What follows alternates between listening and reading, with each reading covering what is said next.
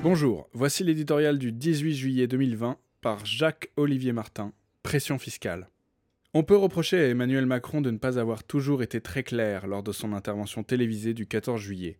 Mais s'il est un sujet dans lequel le chef de l'État s'est montré précis, c'est bien celui de la fiscalité. On ne résout pas une crise en augmentant les impôts, a balayé le chef de l'État. Le lendemain, Jean Castex a été tout aussi direct. Il n'est pas envisageable de demander dans le contexte actuel un effort fiscal supplémentaire aux Français. Au pays de l'impôt roi, ces positions méritent d'être soulignées. N'en déplaise à tous ceux nombreux en France qui appellent sans relâche un nouveau coup de massue fiscal. Au nom de quoi? Pour certains, en raison d'une préférence naturelle pour les taxes et autres prélèvements dans la conduite du financement de l'action publique. Pour d'autres, parce que les plus aisés doivent payer quand le pays fait face à des dépenses considérables.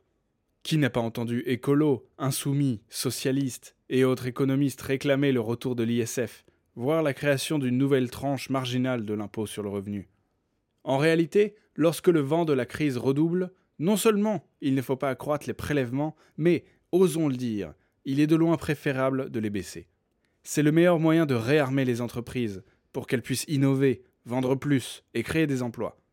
C'est aussi une bonne façon de libérer du pouvoir d'achat et donc de stimuler la croissance. Le gouvernement a fait le choix d'une réduction des impôts de production incroyablement plus élevée qu'en Allemagne, au Royaume-Uni ou ailleurs. Il le fallait. En revanche, les Français, qui supportent un taux d'imposition record, n'ont quant à eux rien à espérer des 600 jours à venir. Aucun allègement n'est envisagé.